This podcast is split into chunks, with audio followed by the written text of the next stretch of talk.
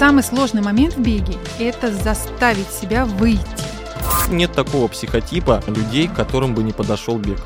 Голова разгружается от мыслей, появляется ясность, появляется удовольствие, как такой кайф. Я вот люблю, когда на меня девушки красиво оборачиваются с интересом, особенно когда они идут вместе с парнями. Всем привет! Меня зовут Алла Соколова. Я ведущая и автор третьего сезона подкаста New Runners «Побежали». У меня скромный беговой опыт, хотя под моим руководством появился московский марафон и организованы сотни беговых мероприятий.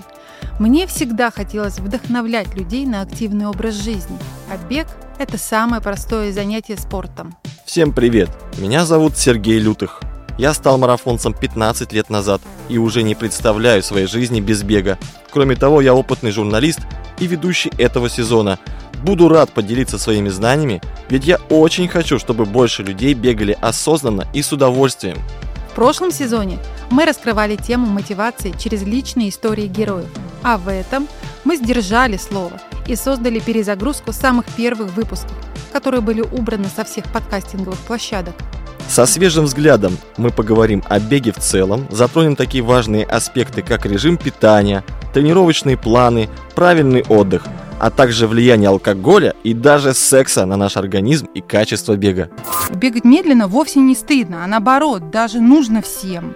Надо видеть точку старта и точку финиша. Как раз психологически ты понимаешь, вот тут я буду умирать, а потом вот тут вот я буду отдыхать.